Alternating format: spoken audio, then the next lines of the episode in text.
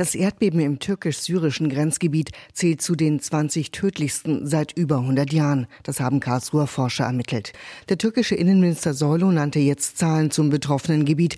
Es soll sich auf rund 100.000 Quadratkilometer erstrecken. Das entspricht etwa der Fläche von Bayern und Baden-Württemberg zusammen.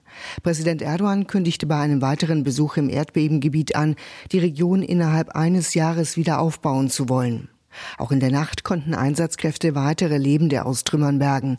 In Hatay, ganz im Süden der Türkei, hatten sie über 30 Stunden einen Tunnel zu einem zehnjährigen Mädchen gegraben und es schließlich befreit. In einem weiteren Fall schaffte es ein Bergarbeiter vom Schwarzen Meer, eine 16-jährige zu retten. In Kilis an der syrischen Grenze und in Schandle-Urfa beendeten Einsatzkräfte ihre Suche nach Überlebenden. Experten gehen davon aus, dass nach 72 Stunden kaum noch Chancen bestehen, Opfer lebend zu finden. Dieses Zeitfenster lief gestern Morgen ab. Andere sprechen von 100 Stunden, was heute Morgen wäre.